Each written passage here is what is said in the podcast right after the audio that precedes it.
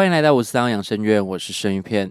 五十三号养生院主要是分享一些诡异、灵异、吊诡的事情，希望未来听众们也可以提供一些真实的故事，我会再转化，并且用我的方式分享在这个频道。接下来是今天的故事分享。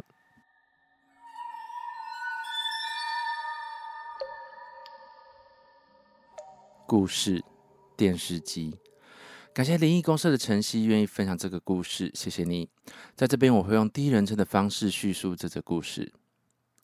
还记得这件事情是发生在国中，我自身好几篇故事都有提及，我是被外公外婆带大的小孩，上国小才被爸妈接回去。小时候在外公外婆那边待习惯了，周末或是寒暑假都还是会回去。而我外婆家是那种红砖屋。挑高大概六七尺左右，没有做任何的装潢。红砖跟红砖之间会有缝隙，就等于说我可以从缝隙之中看到房间里面。而墙壁上方也没有做任何轻钢架，上方是互通的。放假回去在房里睡觉，只要有蝙蝠还是什么昆虫飞过，我都会看得一清二楚。每次放假回去，我都会待在客厅看电视。通常我都看到一两点左右才去睡。那时候最喜欢看港片台，六十一到六十四台。晚上十一点过后都会有三级片，例如《玉女心经》啊、《蜜桃成熟时》之类的。陈宝莲跟曹查理的合作影片更是经典之作。不过这些都要趁大人睡觉的时候才能偷偷看。我相信这是不少七八年级生的回忆吧。有一次，我在看邵氏早期的三级片，叫做《金瓶双艳》。让我惊讶的是，里面居然有成龙。看完大概已经一点多了，而我小阿姨也才刚到家，她就叫我早一点去睡，电视不要开太大声，吵到阿公阿妈就不好了。当时我也有点倦怠了，想说关掉电视我就去睡了。国中的时候是跟我小阿姨一起睡。我刚要关电视的时候，电视的画面就变成雪花屏。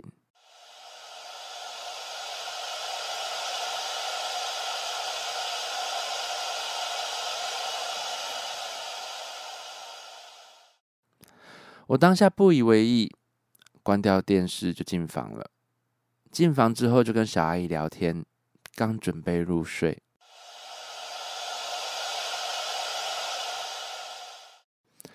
电视的沙沙声又再度出现，我小阿姨就问我说：“嗯，你刚刚没有关电视吗？”我很无奈的讲说：“有啊，没关，早上起来会被阿公念呢。”小阿姨还是疑惑的问说：“嗯，可是还是有声音呢，你出去看一下好不好？不然早上我们会被骂。”我很无奈的回了声“哦”，起身走出房门，拿起遥控器按下开关。嗯，关不掉。我揉了揉眼睛，再把开关按了四五次，关不掉就是关不掉。当下我心里就有谱了，慢慢的把遥控放下，走过去将电视机的插头拔掉。果然，画面还是雪花屏，并没有断电，而且越来越大声。我走进房门，跟小阿姨说。嗯，阿姨，关不掉，有东西。小阿姨当下还听不懂我在讲啥，跟我走出去，看到拔掉的插头，密密麻麻的雪花瓶，扭头躲到我后面，我就带着她进房准备睡觉。房门要关上的那刻，电视机里传来了声音。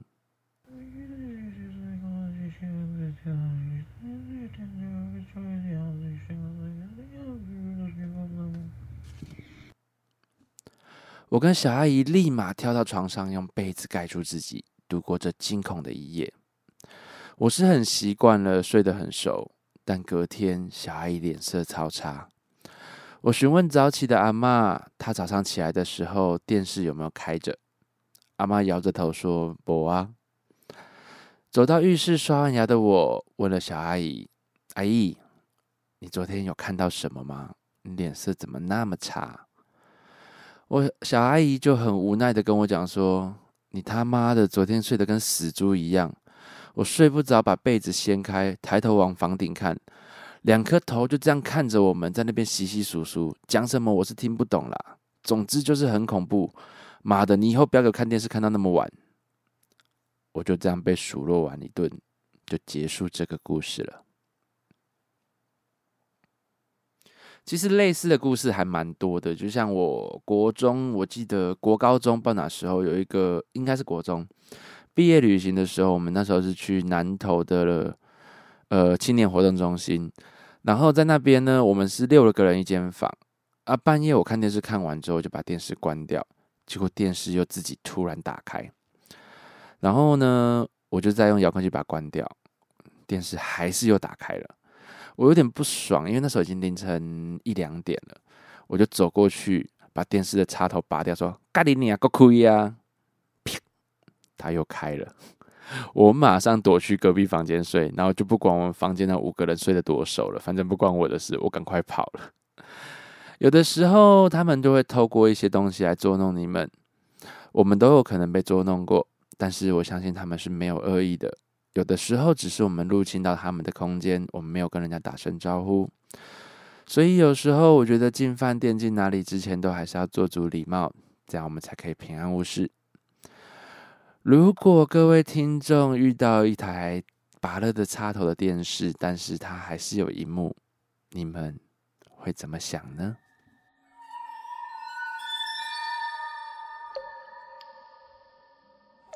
故事。姐姐在跟我玩呢。感谢灵异公司的廖文瑞愿意分享这个故事，谢谢你。在这边，我会用第一人称的方式叙述这则故事。晚上十一点，开着车，听着收音机传来的音乐，朋友托我载他五岁的小侄女回家。我跟可爱的小妹妹也很亲，就像我自己的女儿一样疼爱着。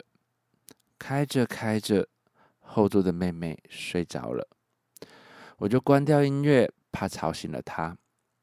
沿路无声也好，打开窗户，让微风将田野间的香味带到车内，让兜转一天的脑袋好好的休息。绕了几个弯，刚行进一盏路灯下面，后座的妹妹突然咳咳咳的颤笑着。我猜小妹妹是睡不着，想找我聊天吧。我就问妹妹说。你干嘛笑得那么开心呢？啊？妹妹笑笑的回答我说：“嗯，因为姐姐在陪我玩啊。”听到这句话，我的汗毛瞬间直竖。妹妹的天真依然的呵呵笑着，似乎像有人猛往她的胳肢窝戳一样。我脚踩着油门，以及握着方向盘的手开始发抖，汗毛从脚底冲到脑门。刹那间，我不知道是该停车，还是该狂踩油门往前冲，只能继续往前开。但我依然不敢回头看后座，更不用说用后照镜去看后面了。我只能对着背对着后座硬挤出了“不要玩了”这几个字。我没有再多说一句话。后座的声音，我充耳不闻。我用最快的速度往大庙开去。接近大庙的时候，后座的玩闹声戛然停止。到庙城明亮的灯光照射下，这时我才敢转头看后座。妹妹瞪着那明亮的双眼看着我。我想问妹妹，那个姐姐还在吗？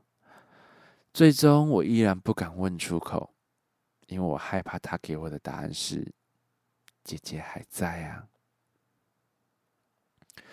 这个故事虽然蛮短的，但是我其实觉得有时候听到有些关键字，其实你会瞬间汗毛直立那种感觉。这个故事有给我这种感觉，所以我才打算把它放进来。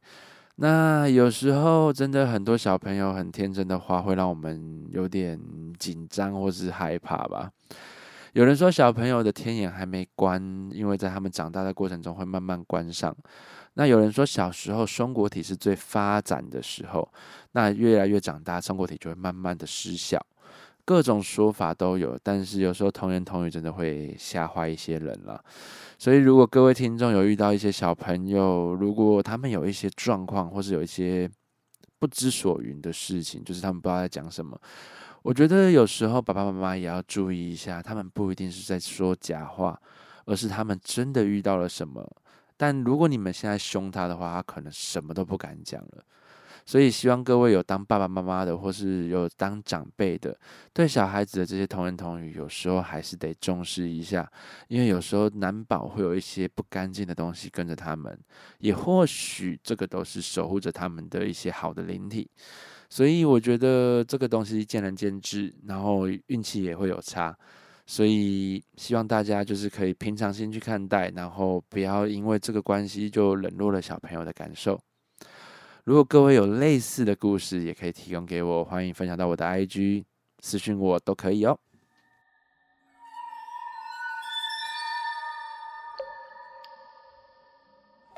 故事该睡了，感谢听众河马小妹愿意分享这个故事，谢谢你。在这边，我用第一人称的方式叙述这则故事。某天晚上回家后，因为我读了整天的书。就在书桌前滑手机放松放松，之后跑去床上趴在妹妹旁边看她打手游。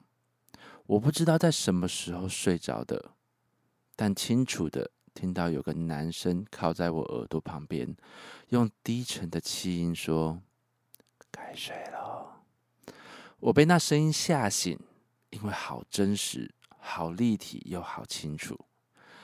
接着我听到浴室的水流声。这很像我平时在听 Podcast，所以只是怀疑自己是不是戴着耳机睡着了，没有多想。但没过几秒，我又听到同个声音在我耳边说：“该睡了。”我整个吓到，睁开双眼，发现我身体趴在床上，无法动弹，也没有办法发出声音，只能慌张地看着正在沉迷游戏的妹妹。我很害怕，我想赶快摆脱这种状态。于是，我将全身的力气集中在我手臂上，努力一番后，我看到我的手用力的甩向我妹。她吓到，并且用疑惑的眼神看着我。我可以动了，我迅速的跳起来，鸡皮疙瘩在全身蔓延开，我的双手停止不住的颤抖。我可能这类的 podcast 真的听太多了吧。这让我回想起小时候在家里平板相簿滑到一张诡异的照片，只有短短几秒，背景是我妈房间的窗帘，感觉当时应该是刚天亮，微弱的光线让整个房间暗暗的，还是看得稍微有点清楚。影片里有个白色光点浮过去，并伴随着空洞、令人不舒服的声音。我鼓起勇气问我妈说：“这是什么时候拍的？”我妈就叫我关掉，不要再看了。我也曾在一个熬夜的夜晚，准备要睡觉时，看到有光点在我床边降落。我趴下去看地板，发现什么都没有。又有一次早起上学更衣时，看到窗外有一小坨黑色的烟飘了过去。那天天气是非常晴朗的。而那个样子的烟，我也再也没看过了。该睡了。其实我觉得，就是这种故事蛮短的，但是我觉得还蛮精髓的。我最近可能都会找类似的故事。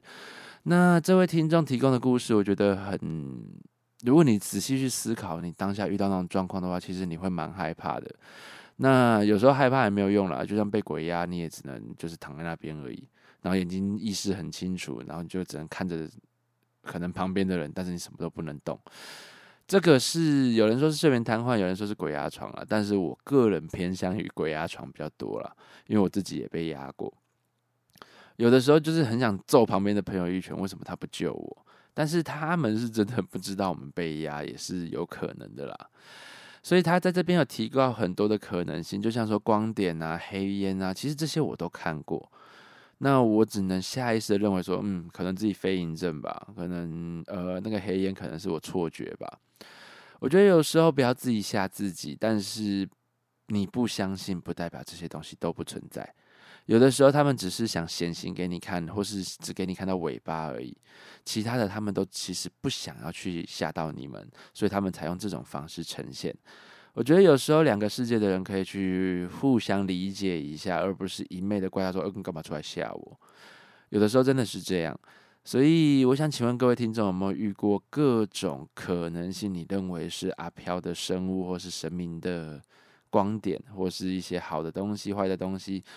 你们有看到一些不一样的画面？麻烦你提供给我，私讯我的 IG。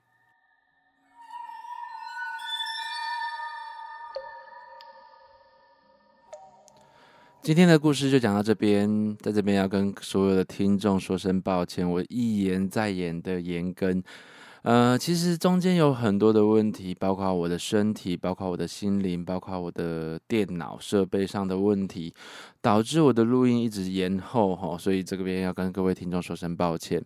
那目前所有的东西都处理到差不多一个段落，所以我可能会持续的更新。当然之后之前有说到要做一些 No Sleep 啊，或是都市传说系列的故事朗读吧。我觉得那算故事朗读，就这个部分已经有在进着手进行了。那我希望说可以让各位听众新听到一些新的东西，在这边跟各位说声抱歉哦，因为我也想跟各位聊聊。像我知道很多听众在 IG 有私讯我，有鼓励我，然后也有人留言给我。我曾经有说过，我想去环岛玩再来更新节目，那刚好就遇到鬼月。其实，在鬼月我不太录音，因为我的身心灵本来就比较差了。那如果录音下去，我不知道会导致什么样我没办法接受的后果，所以我就没有在这段时间录音。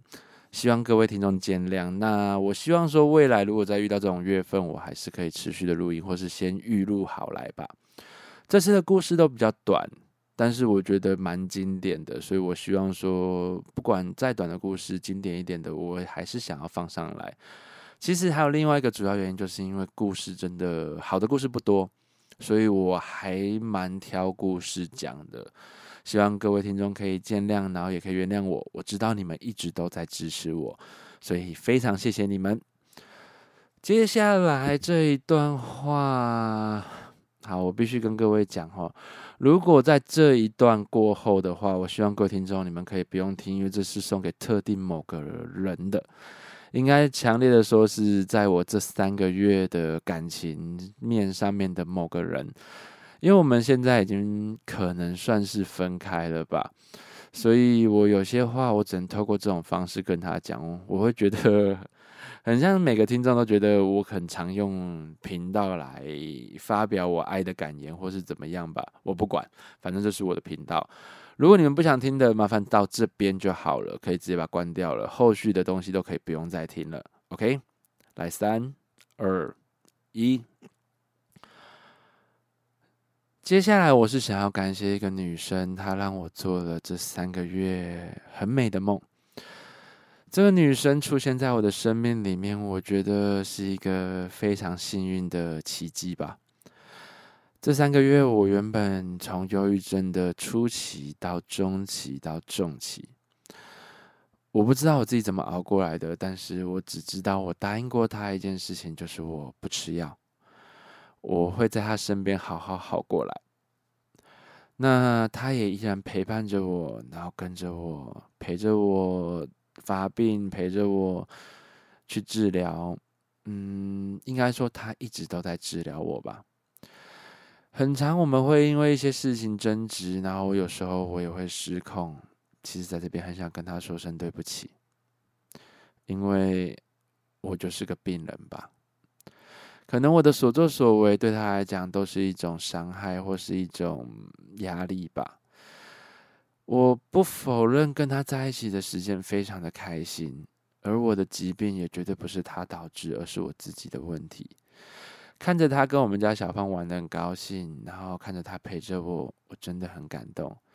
他带给我了很多幸福的感觉，我很谢谢他。虽然到最后我们有点不欢而散，但我希望你记得，我的心里永远都有你的位置。永远都会有你的一个地方。我只希望你过得幸福开心。如果未来有机会的话，我觉得或许我们还会在一起吧。可能现在的我们并不适合，但这三个月辛苦你了，也很谢谢你带给我这么幸福的这三个月。如果现在的你正在收听我的频道，在听这一集的话，我希望你可以把这些话听完。我并不是要干涉你的任何决定。而是要让你知道，你带给我的幸福有多少。我没有为人做过花，但是我做了三束花送给你，是我亲手做的。我没有为过任何一个女生写过歌，但我写了一首歌送给你。甚至很多听众他们没有听到我的更新，但是我录了一集跟你告白的节目给你。希望这些东西都可以在你的记忆里永远的存在。都是我们之间的回忆，我也会好好记得那些为了你做的事情，因为我真的很开心。谢谢你。希望未来有更多的故事可以分享给大家。如果有想要投稿的听众，或是有想要聊的话题，欢迎你们私讯我的 IG 分享你们的故事。请在 IG 上面搜寻五十三号养生院，怨气的院，帮我按追踪。当然还有各种建议，也可以让我知道，我会再修正的。我是生鱼片，是个喜欢恐怖、诡异、灵异事件的按摩师。我们下次见。